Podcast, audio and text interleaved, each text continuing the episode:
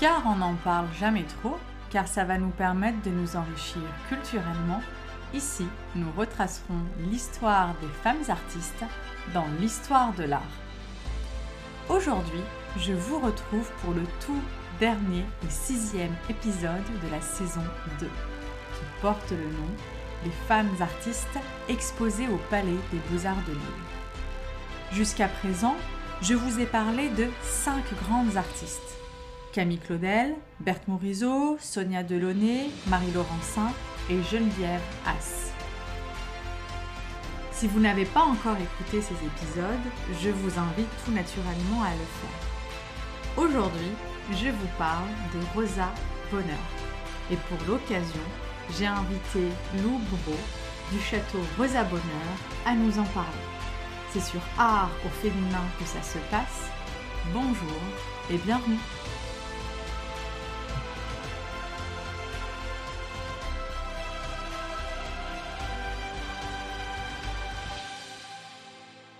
Loubro, bonjour. Bonjour.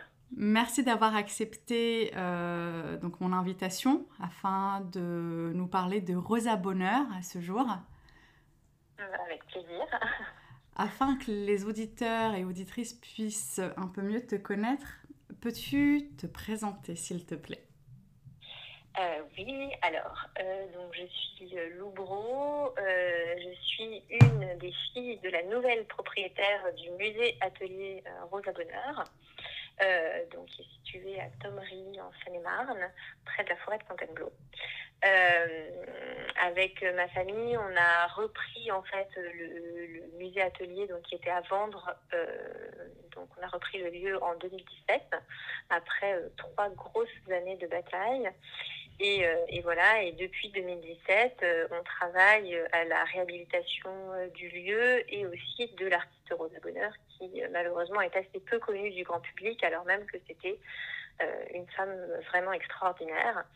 Et donc, voilà, on travaille à, la, à faire rayonner son œuvre, son travail, et puis après, avec elle, tout un tas aussi de femmes incroyables, parce que le château, après, était la demeure d'autres femmes illustres. Euh, et donc, euh, c'est une, opportunité pour parler derrière de tout un tas de femmes. Et, euh, voilà. Et moi, je travaille donc au château, aux côtés de ma maman, et puis d'une équipe toute jeune. et puis, je m'occupe aussi de la partie culturelle et du développement, voilà, de, des créations là-bas et de, et de créer des, des, expositions, des spectacles, des concerts, voilà, tout ça. Et toujours dans, le, dans le même thème de, sur l'artiste? Alors, euh, on, est, on est, en fait, on est, on est assez jeune, hein, puisqu'on a, on a repris en 2017 et qu'on a réouvert en 2018. Et qu'on a été tous confinés en 2020. Donc, en fait, on, a eu une, on, a, une activité qui est assez récente. Euh, on a fait pas mal d'expositions, toujours en lien avec, euh, avec le château, oui. Donc, par exemple, des peintres animaliers qu'on a exposés, des photographes. Et puis, euh, on a créé euh, l'année dernière, l'été dernier, justement, un festival sur la création féminine. Euh, donc voilà, un festival l'année dernière, c'était exclusivement de la musique classique. Cette année, on voudrait que ce soit pluridisciplinaire.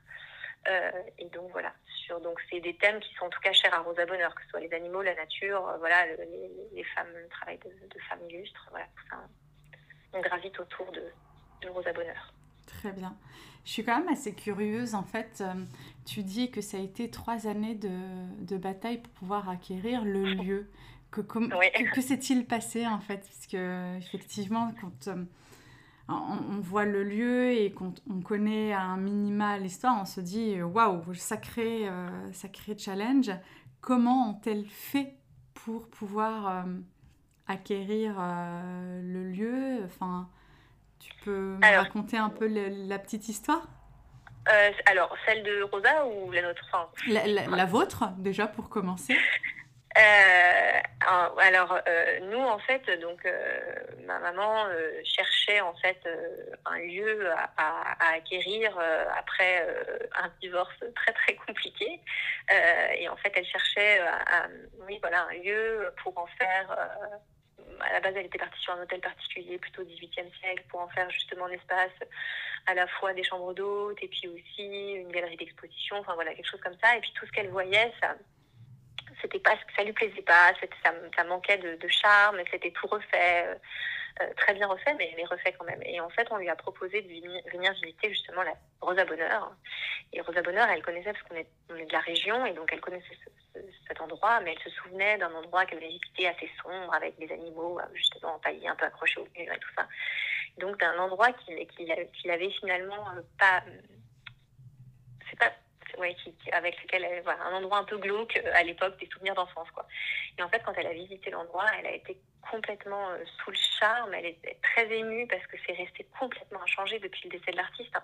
Euh, c'est complètement fou en fait de dire qu'il y a des générations qui se sont succédées et que personne n'a osé bouger le pot à pinceau, que les chaussures sont restées exactement au même endroit. Enfin, il y, a quelque chose de complètement euh, génial et, de, travers, de voyage dans le temps en fait quand on pousse la porte de l'atelier de Rosa. C'est très émouvant. donc il y a eu ça, il y a eu cette rencontre architecturale et puis de ce lieu. Et puis après, on s'est plongé dans la vie de Rosa. Et là, on est tombé des nues. C'est-à-dire qu'on a découvert une artiste d'une beauté et puis d'une complexité, d'une histoire, mais incroyable. C'est-à-dire qu'il n'y a pas un pan de la vie de Rosa Bonheur qui ne soit pas complètement romanesque. Que ce soit l'histoire de, de sa mère qui découvre euh, au, moment où son, son beau-père va mourir qu'en fait c'était son père et qu'il avait du sang réel. Enfin, tout est, tout est complètement hallucinant et romanesque dans sa vie. Et, euh, et, puis une icône, et puis on découvre que c'est la femme qui a vendu le plus de toiles au 19e siècle, elle était connue à l'international, qu'il y avait des poupées Rosa Bonheur qui étaient vendues aux États-Unis. et là, on se dit, mais pourquoi on n'en a jamais entendu parler, ou en tout cas pas plus?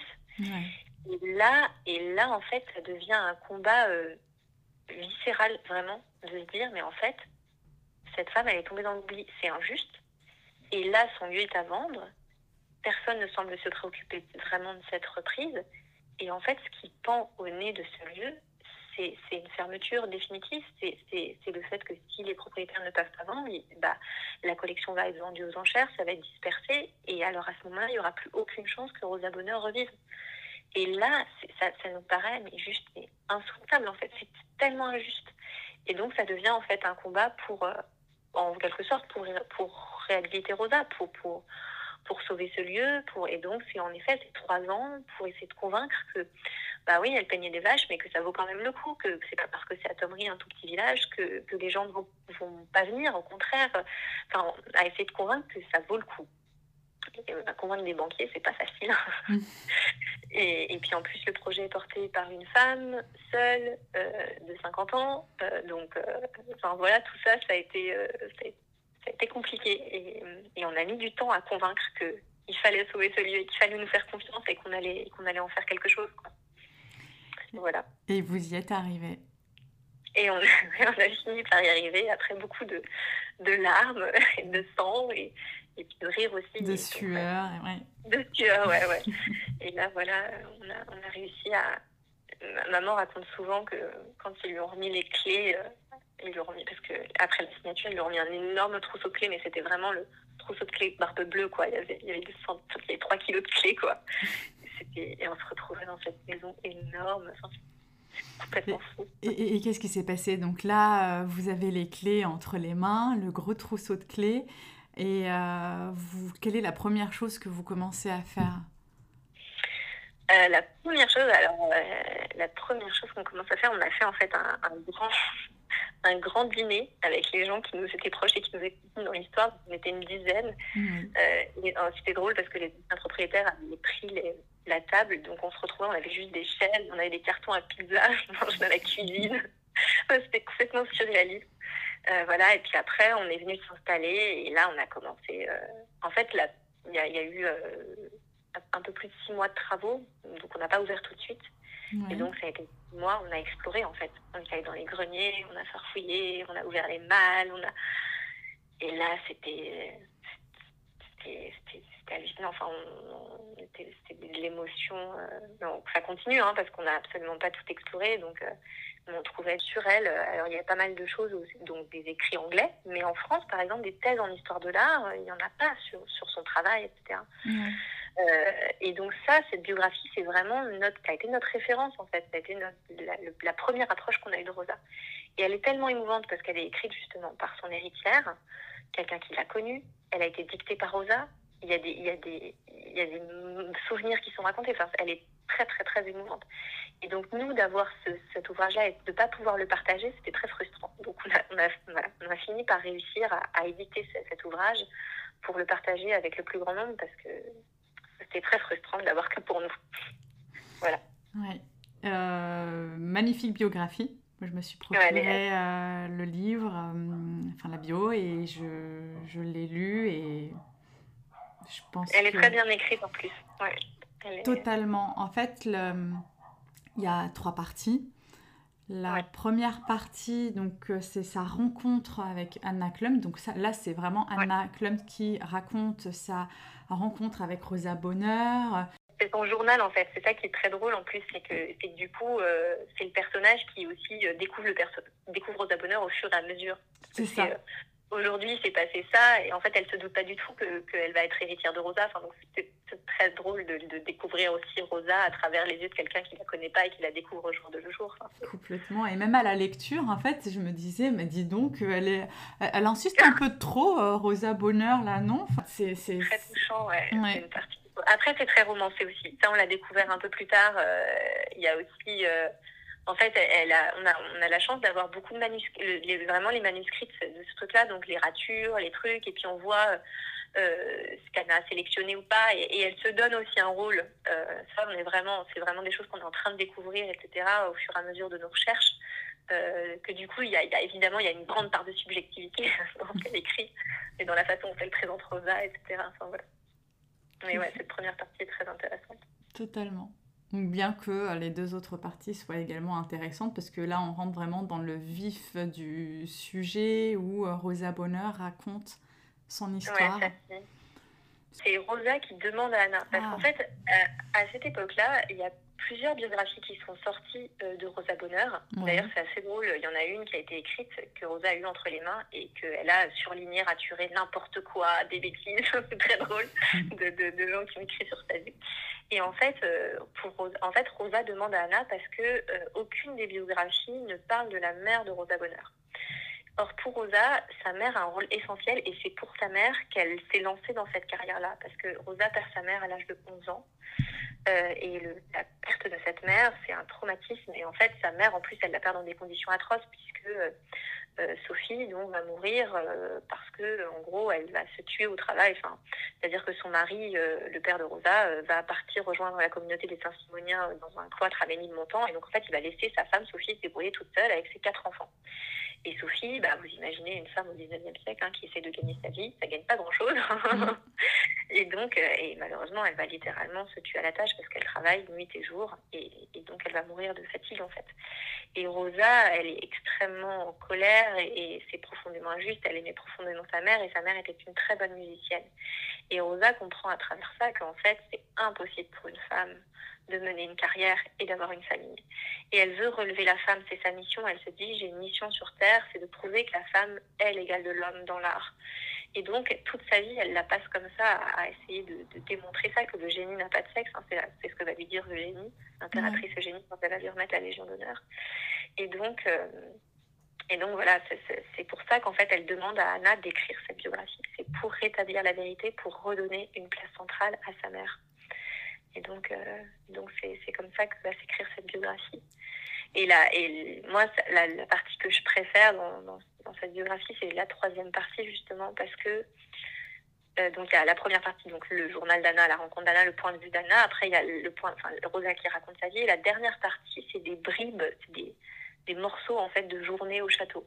Donc c'est une balade dans le parc, c'est un Noël au château, c'est euh, Rosa qui parle de, de, de, ses oiseaux, c'est Rosa qui parle de son parc. Enfin, et c'est extrêmement touchant. Et puis après, toute la fin de Rosa, évidemment, ça, mmh. c'est une partie qui me bouleverse profondément parce qu'en plus, c'est, c'est une en fait, c'est, c'est une connaissance intime du personnage. C'est-à-dire que là, euh, c'est Rosa qui va expliquer euh, son avis sur le port du pantalon. Enfin, c'est, et du coup, on a accès à une facette, euh, oui, c'est ça, intime de Rosa. Qui, on sort du, du fait euh, de, de, des de ma vie, du fait biographique, pour, pour arriver à quelque chose de plus sensible, qui, moi, me touche beaucoup, en tout cas. Il y en a encore, parce que c'était en édition limitée.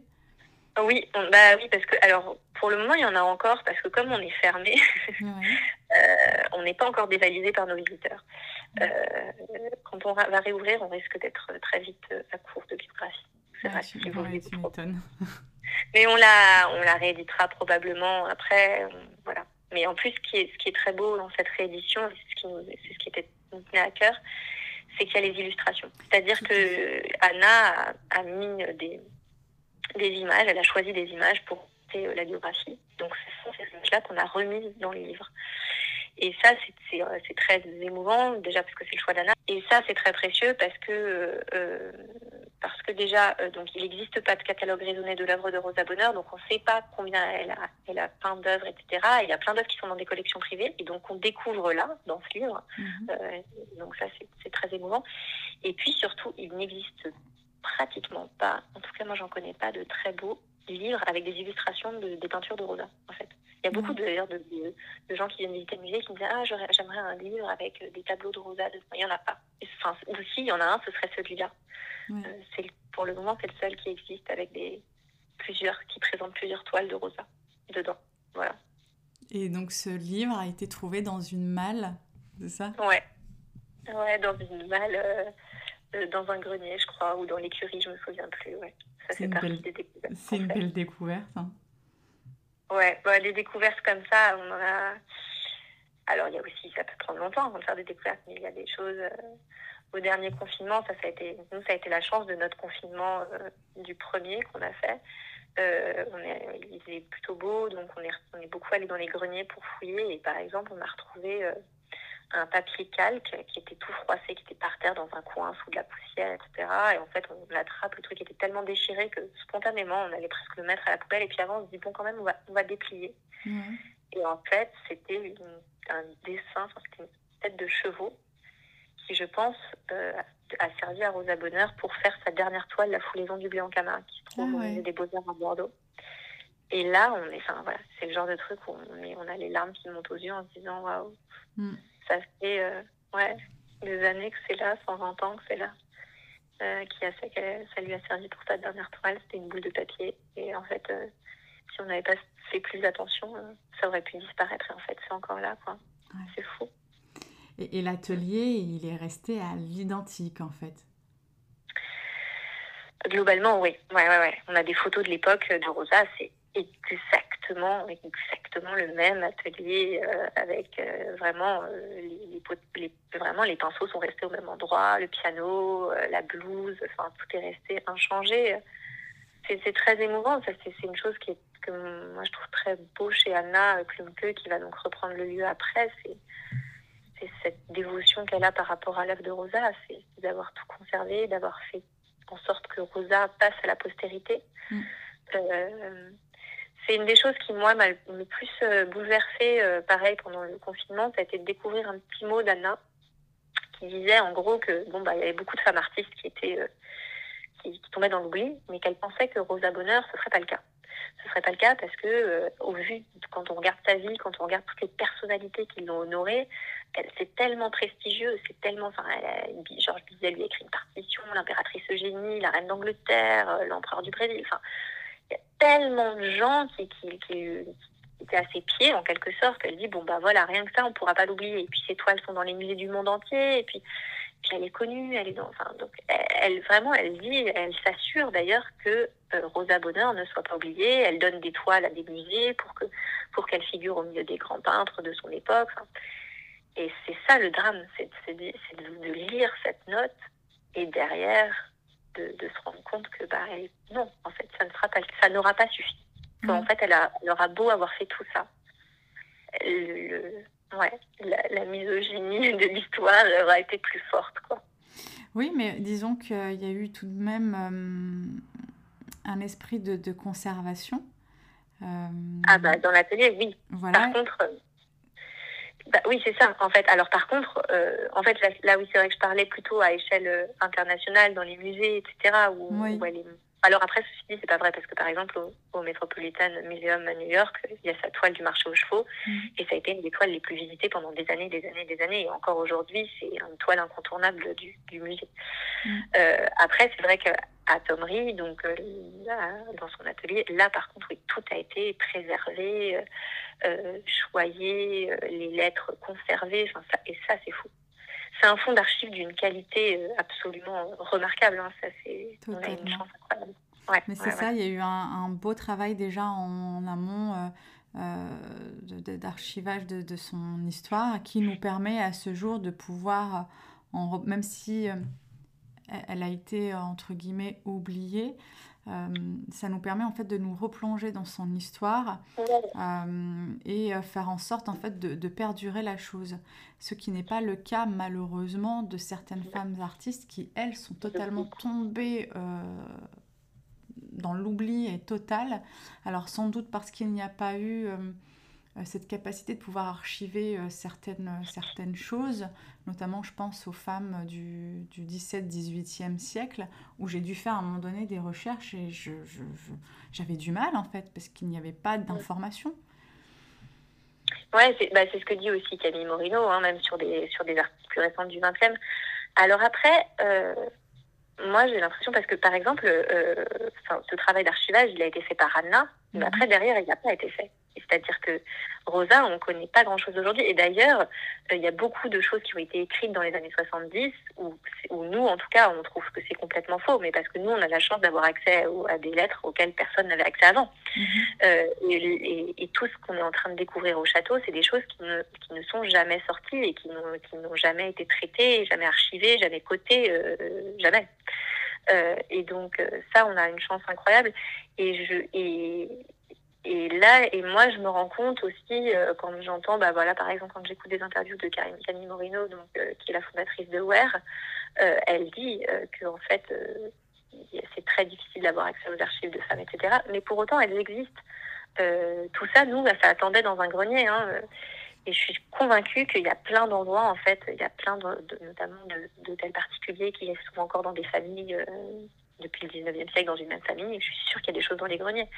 Euh, je sais qu'il y a des choses dans des greniers. D'ailleurs, euh, il faut aller chercher dans ce grenier. En fait. il, faut, il faut aller fouiller. Il y a, on va trouver des femmes incroyables. Tout à fait. Et puis sans doute que tout le travail que euh, vous faites à ce jour va permettre de pouvoir la remettre donc en lumière. Ah bah ouais. Mais là, déjà, nous, on observe un immense changement parce que quand on a repris au début, d'ailleurs, moi, je me souviens, mes amis, les, gens pensaient qu'on ouvrait une succursale de la guinguette parisienne à Thomery. Alors, j'étais là, non, alors, Rosa Bonheur, en fait, c'est une artiste peintre avant d'être une guinguette. Mm. Et maintenant, les gens euh, savent que c'est une peintre. Ils savent que c'est une peintre animalière. Euh, enfin, voilà. Donc, euh, donc, il y a du changement déjà. Mm, ça, ça, à fait. beaucoup. Parfait. Ouais. Et si tu pouvais nous raconter euh, l'histoire de, de, Rosa Bonheur, qu'est-ce que ah, tu dirais? Ah, C'est très long, ce serait... Je dirais qu'il faut venir visiter. Voilà, c'est le premier euh, parce que les visites, elles durent deux heures et on n'arrive même pas à tout dire. Euh, les premières visites d'ailleurs qu'on faisait, elles duraient quatre heures et on n'arrivait déjà pas à tout dire. Donc là, résumé, ça va être compliqué, mais en fait, c'est ce que je disais un peu au début, c'est-à-dire que Rosa Bonheur, c'est l'histoire euh, d'une femme artiste euh, qui va être la femme artiste la plus vendue de son siècle. Enfin, c'est même pas la femme artiste d'ailleurs, c'est l'artiste confondu, hommes et femmes confondus, la plus vendue du 19e siècle et surtout la plus chère. C'est-à-dire que ses toiles, euh, sa toile du marché aux chevaux, elle va la vendre 40 000 francs or. Alors 40 000 francs or aujourd'hui, ça nous dit rien. Il faut savoir que déjà à l'époque, on vendait des toiles plutôt 10 000 francs or que 40 000. Mmh. Donc c'est quatre fois le prix du marché.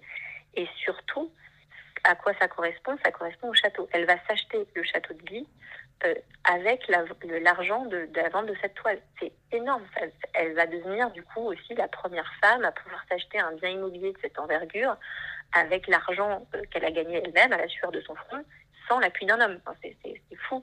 Tout à fait. Et ça va être euh, et elle va avoir une carrière internationale, c'est-à-dire que la toile du marché aux chevaux va voyager en Angleterre, elle va voyager aux États-Unis, dans le monde entier, et je crois, si je dis pas de bêtises, qu'elle est revendue quelques années après 168 euh, 000 francs or ou 268 000 francs or. Enfin, c'est hallucinant, quoi. Mm.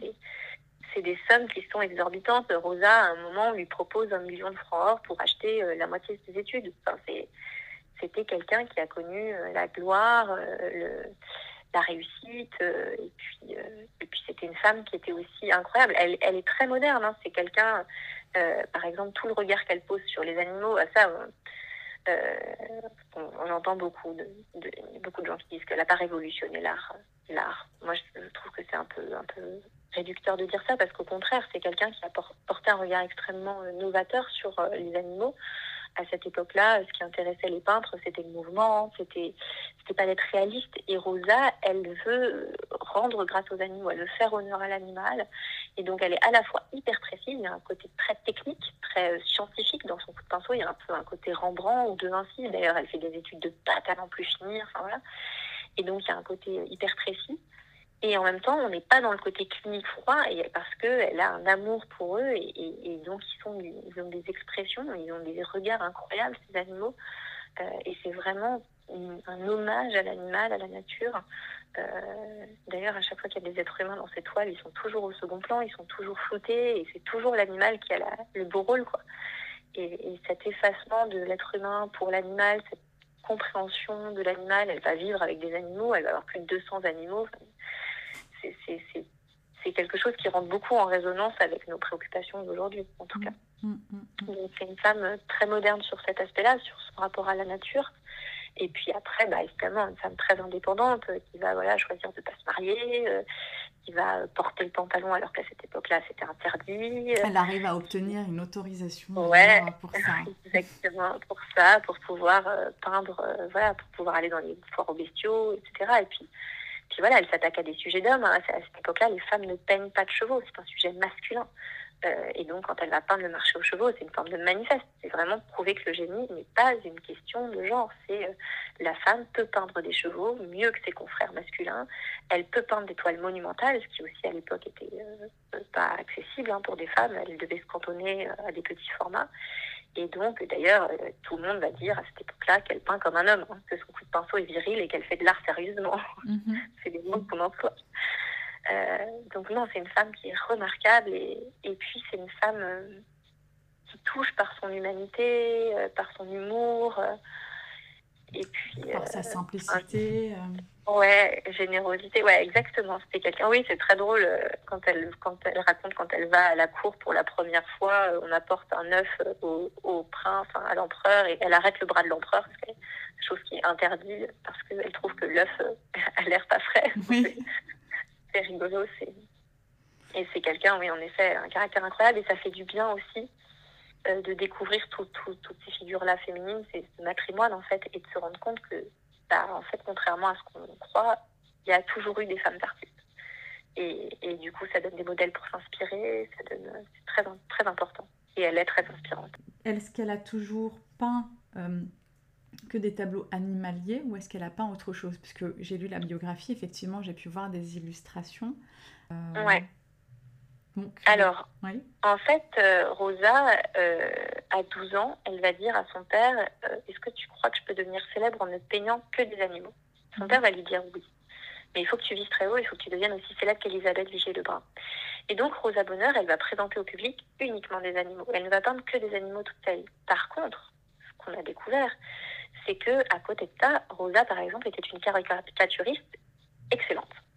Et elle avait un cercle d'amis avec qui elle riait énormément et où en fait elle faisait par exemple de la caricature. Mais ça c'est un dessin qui est vraiment un dessin de l'intime. C'était pas du tout voué à sortir, euh, à être divulgué au public ou etc. Et, euh, et ça on en a découvert au château. Le, musée d'Orsay aussi a acquis euh, des, caricatures etc.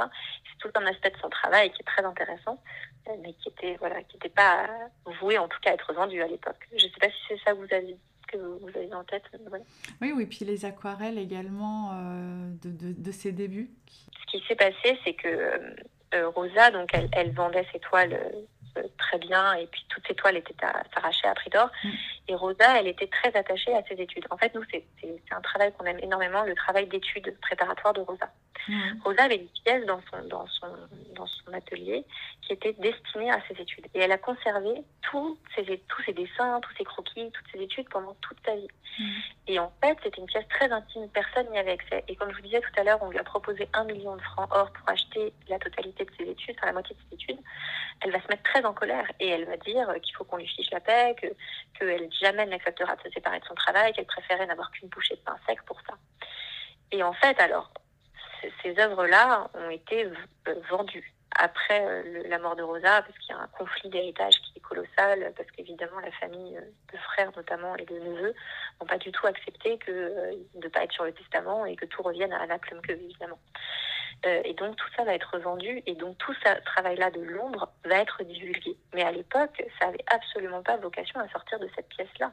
C'était, c'était pour elle, c'était à elle et c'était et c'est ce qui est très intéressant c'est que du coup, elle s'y livre beaucoup plus. Il y a quelque chose de beaucoup plus intime, de beaucoup plus moderne, de beaucoup plus touchant. Euh, en tout cas, aujourd'hui, je trouve, euh, dans son dessin, dans ses aquarelles, dans, dans tout ce travail-là préparatoire qui n'avait pas vocation justement à être, être monté au public. Hmm. Mais on sait elle, elle, cherche moins à faire, des, à, à, à, à, faire ses preuves, en fait. Elle ne elle cherche pas à démontrer quoi que ce soit là-dedans. Euh, chose qui y a un peu dans ses toiles, montrer hmm. que elle, elle assure et que qu'elle aussi elle est capable de faire des grands sujets, etc. Il y a, elle a rien à prouver dans, dans, son travail préparatoire et donc c'est très émouvant, moi je trouve. Et comment elle en vient à, à peindre des animaux? Puisque si je pose cette question, je me demandais euh, qu'est-ce qui fait qu'elle a eu ce déclic en se disant je veux peindre cela? Je m'arrête si, euh, si, euh, si c'est pas bon, mais il me semble que c'est peut-être une idée qu'elle aurait eue suite au cours que sa mère euh, lui donnait pour apprendre les lettres, non? Ah oui. Bah, en fait, je crois que Rosa, elle a toujours, enfin, elle, elle, est née à Bordeaux, elle a grandi à la campagne, au milieu des vaches et, des animaux de la ferme, et elle a mm. toujours adoré euh, les animaux. elle raconte que, par exemple, un jour où elle a fugué, euh, ses parents l'ont pas retrouvée, tout le monde cherchait Rosa, très inquiétée, et en fait, on la retrouve à l'étable, endormie entre les pattes des vaches. Mm. Donc Rosa, elle a toujours aimé les animaux. Par contre, justement, alors, c'est vrai que ça a toujours été du coup ce qui l'intéressait, et que sa mère, quand elle veut, essaye de lui apprendre à lire, Rosa refuse d'apprendre à lire et à écrire, ça l'intéresse pas du tout. Et le seul moyen que va trouver sa mère pour, euh, pour apprendre à lire et à écrire, c'est de dessiner, en fait, c'est de transformer les lettres en animaux. Parce que mm. comme ça, Rosa, ça l'intéresse et donc elle, elle, elle, apprend à lire et à écrire. Donc elle a toujours, en fait, eu cette, une admiration et un lien profond avec eux. Et donc ça a toujours été, euh, sa vocation, c'est peindre des animaux. Et après, d'ailleurs, en cours, euh, quand elle, quand elle est dans des pensionnats, etc., elle dessine des animaux sur ses cahiers parce que les cours, ça l'ennuie, etc. Donc c'est c'est vraiment une vocation. Mais d'ailleurs, elle le dit, hein, son rapport à l'art, elle dit Je suis venue sur Terre euh, pour. Euh, parce qu'elle avait une mission. Hein. Sa mission, c'était d'élever la femme, c'était voilà, la peinture, c'était l'art. Et elle se présente et elle se qualifie comme une vestale de l'art, c'est-à-dire quelqu'un qui était complètement dévoué à son art, de la même façon qu'on est dévoué à un dieu. Mmh. Et voilà, qui n'a pas de place pour autre chose dans sa vie que ça. Mmh. Et d'ailleurs, elle a, elle a bien sûr, elle a une vie mondaine d'une certaine façon parce qu'elle est tellement célèbre, mais, mais en fait, c'est assez drôle parce qu'elle court pas tant que ça les salons. Elle, c'est quelqu'un, enfin voilà, elle a choisi Tomry parce qu'elle voulait s'exiler de Paris, parce qu'elle est trop embêtée, parce qu'elle voulait du bois. Parce que, donc c'est quelqu'un qui est assez. Euh, ah, c'est un bourreau de travail, vraiment. Très bien. Voilà. Merci. Et euh, qu'est-ce qu'on pourrait euh, ajouter d'autre sur sur elle, sur le lieu, puisque on parlait justement des, animaux et le rapport aussi euh, qu'elle a avec eux. Il y a une partie aussi où on sent cet amour qu'elle a euh, envers eux, où elle parle des lions qu'elle qu'elle avait eus. Ouais, elle a un rapport. Bah, ces, animaux, donc elle avait une ménagerie incroyable, elle a eu 200 animaux qui se sont succédés sur le domaine. Enfin, à un moment, elle a même eu 40 moutons en même temps. Enfin, c'est très très drôle. Et c'était ces animaux de compagnie, c'était et c'était des, ses amis. Donc ils avaient tous des noms, elle avait des liens très particuliers avec chacun d'entre eux. Il n'y avait pas de cage sur le domaine. Tout le monde était en enclos éventuellement, mais circulait quand même relativement librement. Il n'y a jamais eu d'accident avec les lions. Ils n'ont jamais mangé de moutons ni rien. Euh, ils, vraiment, ils se baladaient sur le domaine. C'était des chats, des gros chats domestiqués. C'était, et elle avait un rapport. Mais c'est d'ailleurs, ça se sent dans ses toiles parce qu'en fait, par exemple, ces lions, on sent que qu'elle a un rapport très particulier dans cette toile à Céline. Parce que par exemple, c'est comme, comme un être humain. Vous peignez un être humain que, que vous connaissez pas. C'est pas pareil que vous, arrivez. La toile n'a pas la même, ne rend pas la même chose que si c'est quelqu'un que vous connaissez. Parce que le parce que l'animal se sent, enfin, parallèle horrible. Non, mais parce que l'être humain que vous êtes en train de peindre se, sent en confiance, etc. Il y a quelque chose, il y a une connaissance du sujet fait que c'est exactement ça avec Rosa, c'est-à-dire que ces animaux, ils connaissent Rosa, donc euh, elle peut les observer en train de dormir, en train de manger. C'est pas quelqu'un qui va dans un zoo et qui croque rapidement euh, un, lion, quoi. Mm. Euh, c'est quelqu'un qui connaît son lion, qui, qui l'a vu en colère, qui l'a vu apaisé, qui l'a vu joueur. Et donc, elle a une palette qu'elle développe et qu'elle dans ses poils, quoi, de, de sentiments en quelque sorte. Et c'est ce qu'elle dit, l'âme des animaux, etc. Donc c'est vrai qu'elle a une relation à ces animaux qui est incroyable. Et puis, euh, puis elle, du coup, elle est peignée merveilleusement bien, quoi. C'est incroyable. Ouais. C'était un honneur à l'époque. Euh, on a découvert ça plusieurs fois, mais pour beaucoup de gens, c'est un honneur du coup que, que ces animaux soient, enfin que leurs animaux puissent être peints par Rosa. Donc elle recevait aussi des cadeaux. Bah, c'était le cas des lions. On a appris qu'il y avait aussi euh, un, dresseur qui lui avait envoyé des panthères. voilà, parce que parce que c'était euh, si, les animaux pouvaient, leurs animaux pouvaient être peints par la grande Rosa Bonheur. Alors là, c'était le succès assuré quoi. c'est marrant quoi. Donc c'est improbable. Donc pour euh, en savoir plus sur Rosa Bonheur, il faut se déplacer en espérant que ça puisse réouvrir et ce le plus rapidement possible. Ouais, il faut penser à réserver. Il faut penser à réserver parce qu'on a les visites, donc euh, c'est des visites entre, ça dure entre une heure et demie et deux heures et en fait c'est toujours guidé. il n'y a pas de visite libre. On vous raconte vraiment la vie de Rosa. Et en fait, on a des tout petits groupes parce que c'est pas un très gros musée. Euh, les pièces sont toutes petites, elles sont aux dimensions de Rosa Bonheur. Rosa Bonheur mesure 1m50, donc voilà, des petites pièces. et, et, donc, euh, donc voilà, il faut bien penser à l'adresse. On ne peut pas prendre plus de 12 personnes à peu près, en gros. Et donc euh, voilà, les week-ends par exemple, on est très vite pris d'assaut et souvent c'est une bonne semaine à l'avance qu'il faut s'y prendre pour venir nous voir. Mais voilà. Ouais. Et en plus, vous, vous faites chambre d'hôte. C'est-à-dire qu'on a en plus de ça la possibilité de dormir au sein euh, des lieux dans les que Rosa Bonheur a fréquenté. Ouais, ouais c'est même plus que ça. C'est parce que là, pour le moment, la chambre qu'on a, c'est la chambre de Rosa Bonheur. Donc, c'est dormir dans sa chambre, pas dans son lit parce qu'il était trop petit, mais, mais vraiment au milieu de ses meubles, parce que on a remis du coup son mobilier et tout ça. Ah ouais. Et puis, il y a un salon de thé. Ouais. Il y a un salon de thé aussi pour pouvoir passer. Et puis, un parc magnifique. Voilà. Il y a tout de quoi passer une vraie journée, une vraie escapade euh, dans le temps euh, de Rosa Bonheur. Euh, Parfait. Et on peut en savoir davantage. Et d'ailleurs, tu recommandes parce que tu as été émue à la, après lecture et moi aussi. la, biographie, Ouais, Rosa Bonheur sa vie, son œuvre, et il y a un lien directement sur le site euh, du château Rosa Bonheur pour pouvoir euh, le commander. Ouais, c'est vraiment ça. Au-delà, bon, bah, alors moi après je suis pas du tout objective non plus, je suis très partielle dans cette histoire parce que j'adore Rosa Bonheur évidemment, mais c'est un, déjà c'est une vraie, vraiment une belle femme à découvrir. Et puis cette biographie, elle, elle était très bien écrite euh, et elle est très émouvante, c'est vrai. C'est un en vrai, c'est une vraie belle lecture à faire. Euh, on prend beaucoup de plaisir. Voilà, même, si je suis très euh, subjective dans cette histoire, euh, j'ai une part d'objectivité qui me permet de dire ça. C'est vraiment un, beau moment à passer avec Rosa, cette lecture. je partage. Alors, je lis énormément et, et j'ai été séduite par la plume de Anna ouais, c'est quelqu'un qui l'a connu aussi, qui l'a vraiment connu, qui a partagé euh, les neuf derniers mois de sa vie, mm. euh, parce qu'elle vivait au château avec Rosa à la fin de la vie de Rosa. Euh, et, d'ailleurs, qu'elle a vécu la mort de Rosa, c'était devenue son héritière, etc. Et puis elle, c'était aussi une très grande femme qui avait, qui venait d'une famille aussi. pareil, c'est assez drôle. Hein, c'était vraiment un héritage féminin incroyable parce que, en fait, Anna a hérité du château, elle était peintre. Et puis, elle avait des sœurs qui étaient respectivement astronomes, neurologues, compositrices, pianistes. C'était des femmes incroyables aussi. Et tout ce petit monde hérite de Rosa et tout ce petit monde gravite autour de Rosa. Et, donc, ça transparaît forcément dans la biographie, cette, cette intelligence et cette sororité. Euh, et c'est vrai, une très belle lecture. Moi, ça m'avait beaucoup, beaucoup plu et beaucoup bouleversée. Euh, et au-delà de ça, Anna Klump, euh, non seulement elle a écrit euh, cette biographie, elle a écrit d'autres livres, il me semble, et elle était elle-même peintre. Ouais, c'est surtout ça en fait. Elle était, euh, elle était peintre. Hein. C'est comme ça qu'elles se sont plus ou moins rencontrées. En tout cas, c'est la raison pour laquelle Anna va venir au château, c'est parce qu'elle vient faire le portrait de Rosa Bonheur. Et puis c'est pour ça qu'elle va rester, c'est parce que Rosa voit en Anna aussi une collaboratrice de travail, c'est-à-dire que Anna va aider Rosa dans son dernier grand projet. Et puis, euh, et puis euh, Rosa, elle, crée aussi des sororités, c'est-à-dire que euh, c'est des femmes qui veulent être indépendantes et qui veulent pouvoir vivre de leur art, etc. Et donc, elles sont mieux à se serrer les coudes que isolées. Et donc, elle propose à Anna de venir travailler au château et s'installer et peindre, etc.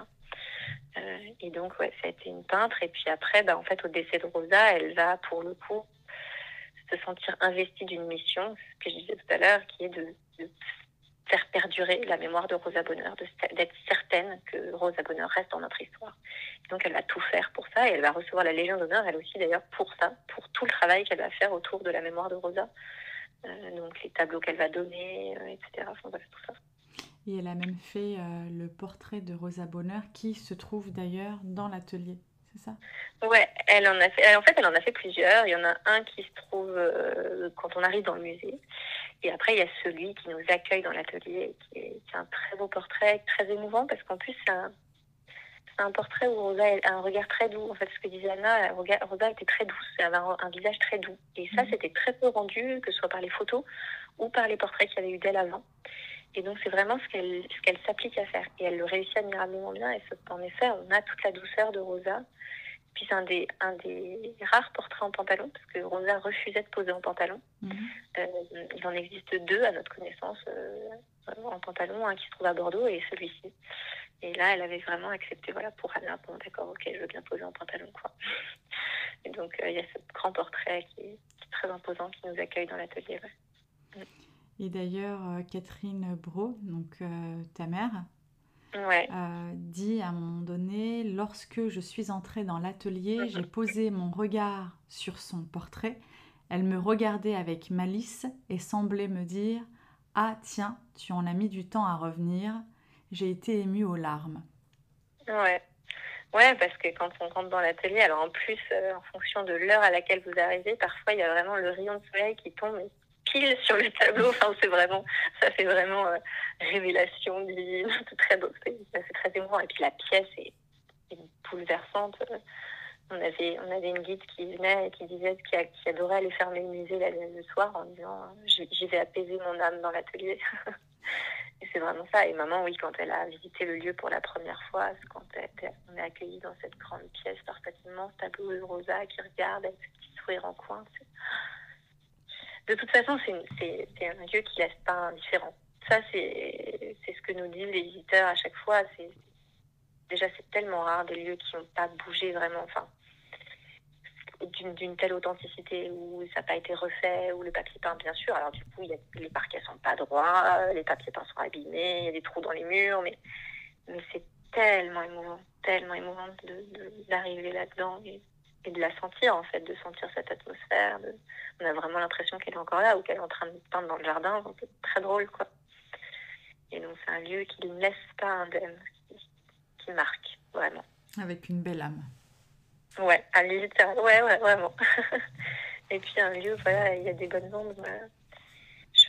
Il y a quelque chose dans ce lieu que je trouve très beau justement parce que donc ces femmes qui ont pris après la succession, etc en fait, on a, ça aussi c'est incroyable, on a les travaux de la neurologue, de l'astronome, on a retrouvé des photos de nébuleuses qu'avait découvertes l'astronome, des partitions manuscrites écrites par la compositrice.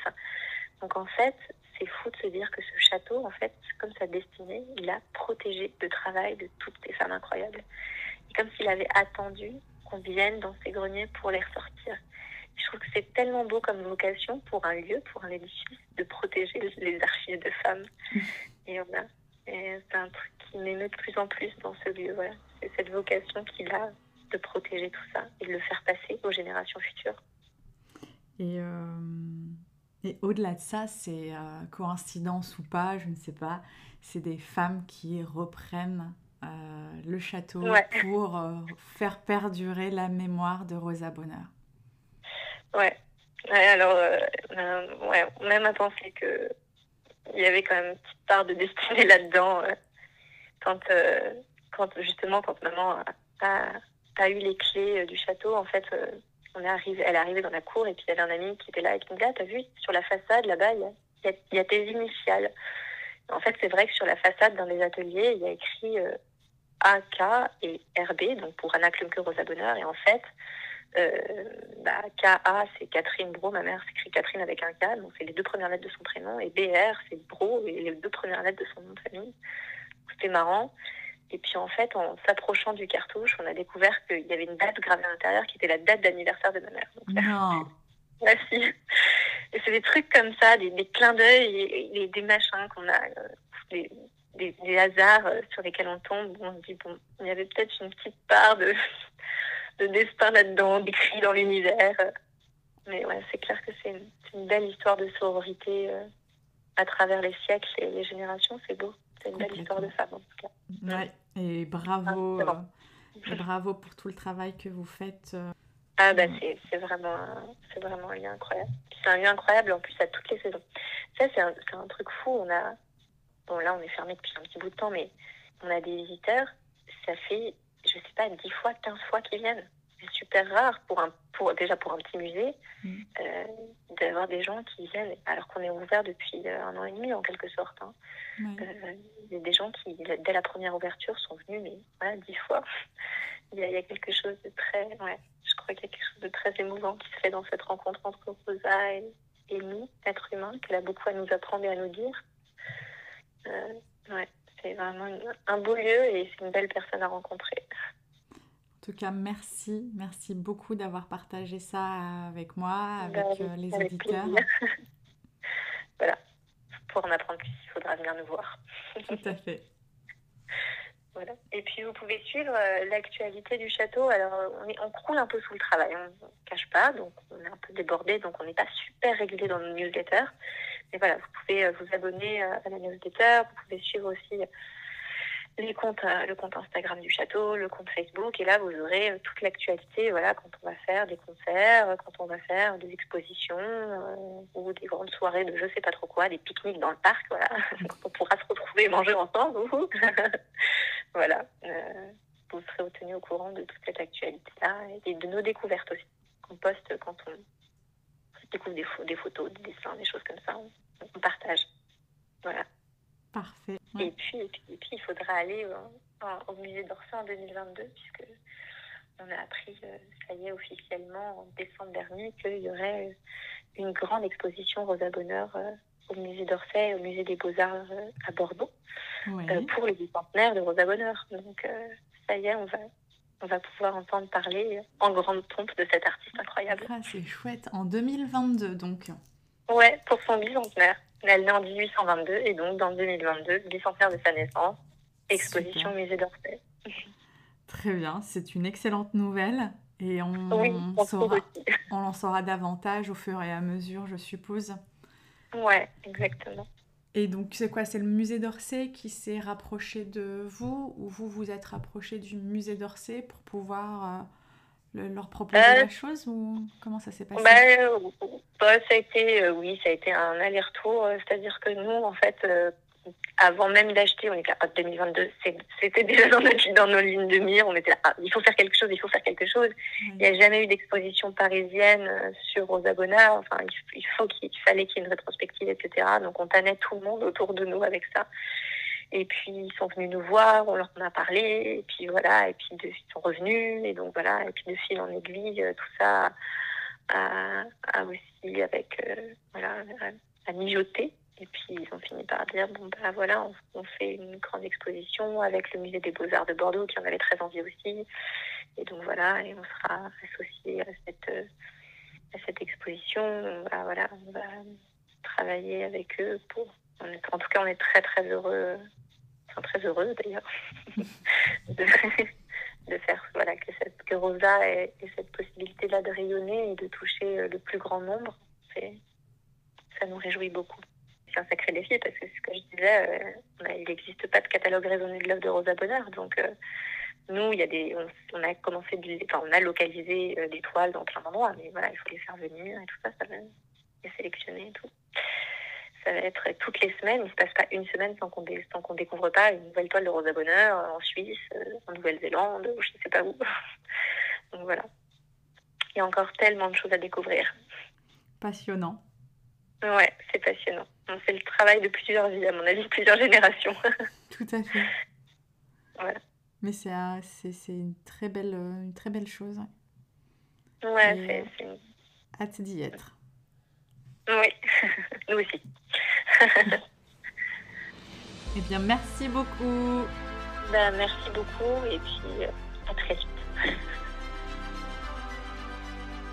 Je tiens encore une fois à remercier Loubro d'avoir partagé toutes ces informations avec nous, de nous avoir parlé de l'histoire, l'art, l'œuvre de Rosa Bonheur.